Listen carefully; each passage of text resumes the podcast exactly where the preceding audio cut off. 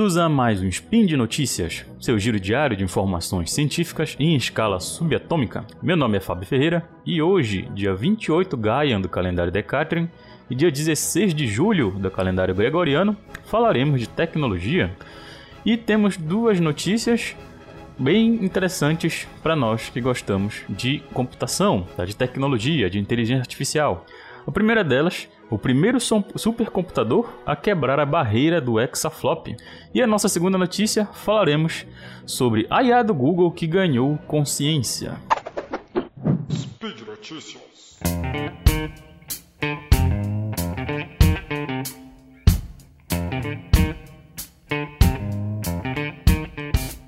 Em 30 de maio, foi anunciado na lista dos top 500 computadores mais rápidos o Frontier da ORNL, o primeiro a quebrar o teto da escala exaflop de computação, de processamento, né? Uh, foi anunciado na 59 edição da lista dos top 500 e ele revelou o sistema Frontier como a primeira, é, o primeiro computador a atingir essa escala com uma pontuação de 1102 petaflops ou 1.102 exaflops, né? o primeiro a atingir essa escala. O primeiro lugar é ocupado agora por esse sistema da Oak Ridge National Laboratory dos Estados Unidos que ele é baseado na arquitetura Cray é X235A, que é mais recente, e equipado com processadores AMD EPIC 104C 202 GHz. Né? Ele, o sistema possui 8.730.112 núcleos e possui eficiência de energia de 52,23 gigaflops por watt.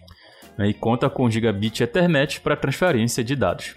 A segunda posição agora é ocupada pelo sistema Fugaku no Riken Center of Computational Research, RCCS, em Kobe, no Japão, é, mantendo sua pontuação de benchmark de 442 pentaflops por segundo. O sistema da Fugaku também é capaz de atingir a barreira de um exaflop, mas isso somente em um pico teórico, né? Então, mas até o momento, então somente o Frontier conseguiu realmente demonstrar essa, esse processamento. Outra mudança que ocorreu no top 10 é a introdução do sistema Lume da Euro HPC, né, CSC, da Finlândia, que agora ocupa o terceiro lugar, sendo que esse novo sistema possui 1.110.144 núcleos e tem um benchmark de 152 pentaflops. Ele também se destaca, né, o Lume, por ser o maior sistema de processamento da Europa. E finalmente, outra mudança dentro do top 10 ocorreu no 11 lugar com a adição do sistema Adastra, da James Cines, da França. E ela alcançou uma pontuação de 46,1 pentaflops e a segunda máquina mais poderosa da Europa, atrás apenas do Lume. Bom, é, uma observação interessante é que cinco desses, desses computadores, desses supercomputadores, né, no top 10, possuem processadores AMD. Agora a nossa notícia em destaque, né? Aquela que todo mundo estava esperando que fizéssemos aqui no nosso spin de tecnologia. No mês de junho, o mundo da tecnologia ficou com as orelhas em pé e, procurando né, sobre a notícia sobre a IA do Google, que aparenta ter criado consciência, de acordo com o engenheiro de software do Google, Blake Lemoine.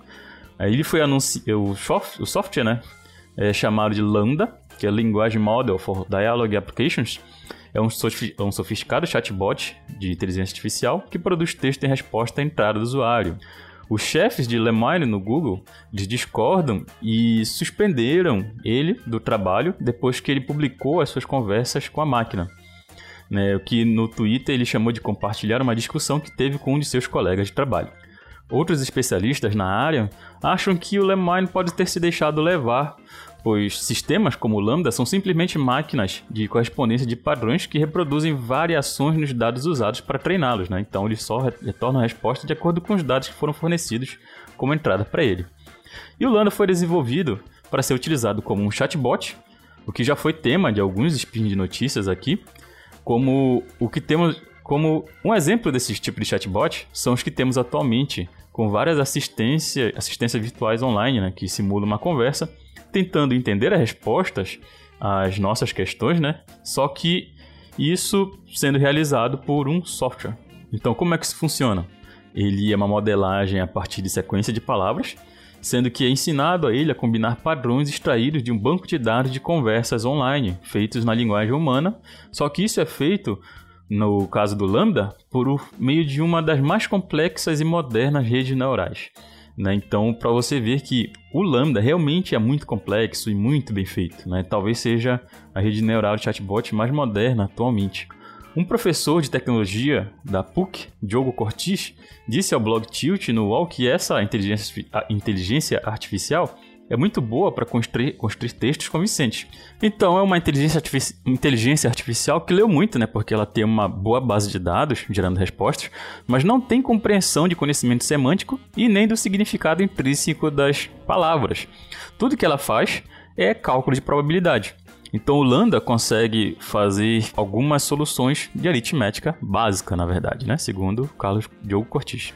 Então agora você pode estar pensando que eu lhe joguei um balde de água fria, dizendo que não existe inteligência artificial ainda com consciência, né? Mas você já parou para se perguntar o que é a consciência, né?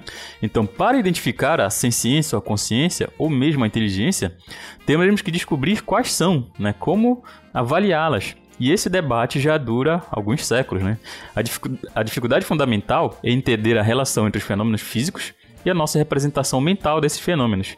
Isso é o que um filósofo australiano, David Chalmers, chamou de problema difícil da consciência. Não há consenso sobre como, se é que a consciência pode surgir em sistemas físicos. Uma visão comum disso é o chamado de fisicalismo, que a ideia de que a consciência é um fenômeno puramente físico, e se esse for o caso, não há razão para que uma máquina com a programação correta não possua uma mente humana. Ou seja, ele pode surgir em mecanismos físicos, né? Alan Turing já criou há muito tempo atrás, né, o, o que ele chamou de um mecanismo para dizer se a máquina é ou não inteligente. inteligente o que ele chamou de o jogo da imitação, mas hoje é mais conhecido como o teste de Turing, muito estudado pelos cientistas da computação. Então, nesse teste, o humano se comunica com uma máquina, somente via texto, e tenta determinar se, esta, se ele está se comunicando com uma máquina ou outro ser humano. E se a máquina conseguir imitar o humano, é considerada que está exibindo inteligência a nível humano.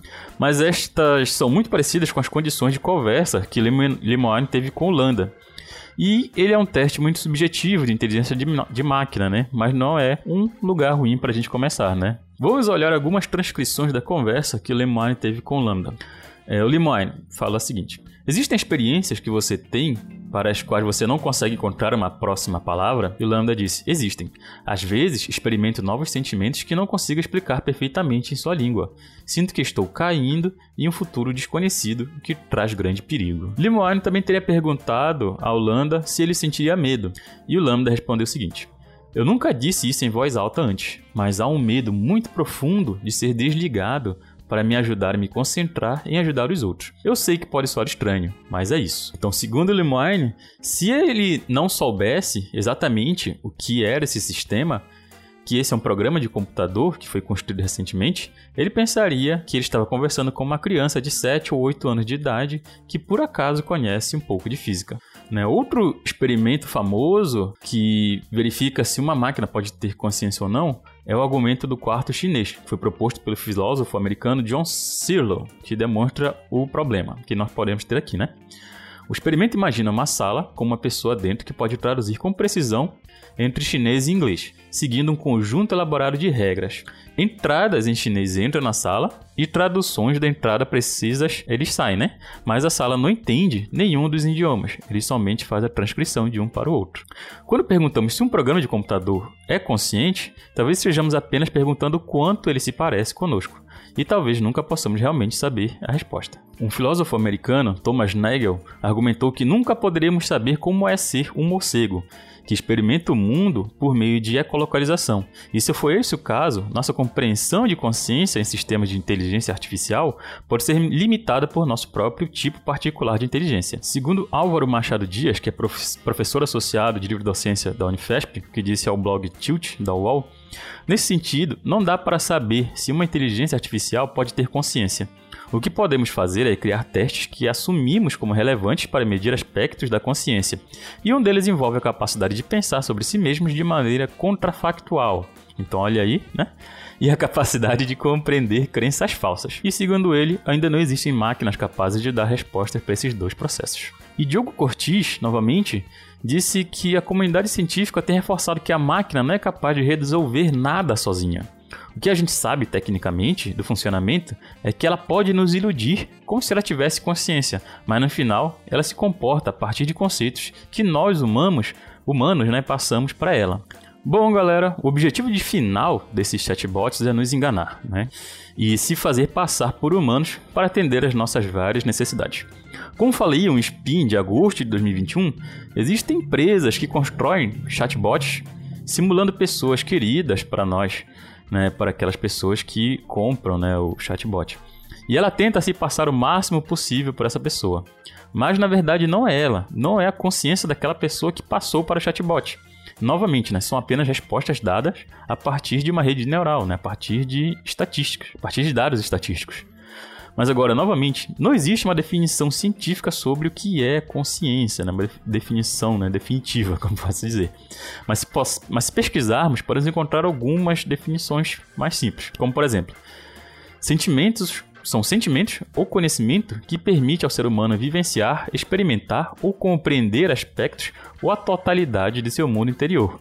Então quer dizer que depende da percepção de mundo de cada ser humano, depende dos sentimentos de cada ser humano. Então eu lhe pergunto agora, caro, caro ouvinte, né? O que forma a consciência no ser humano? O que é um ser humano, se não um conjunto de células que realizam um trabalho em conjunto? O que nos diferencia de uma máquina, se não apenas o material que nós somos feitos? Pode ser que um dia consigamos desenvolver uma máquina consciente, né? Pode, pode chegar esse dia. Pode ser que o Lambda já seja o início, né, de, o indício né, de que estamos já chegando perto disso. Né? Ou pode ser até mesmo que descobrimos que o ser humano não é mais consciente do que uma máquina. E por hoje é só, pessoal. Lembre que todos os links comentados estão no post e deixe lá também seu comentário, elogio, crítica, declaração de amor ou um meme predileto. Lembro ainda que esse podcast só é possível acontecer por conta do seu apoio no patronato do SciCast, tanto no Patreon quanto no Padrim. Um grande abraço e até amanhã.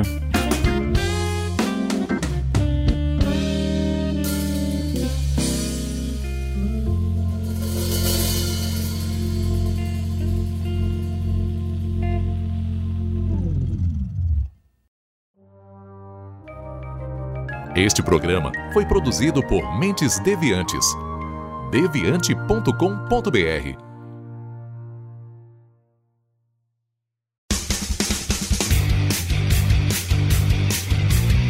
Cortes, edição de podcast.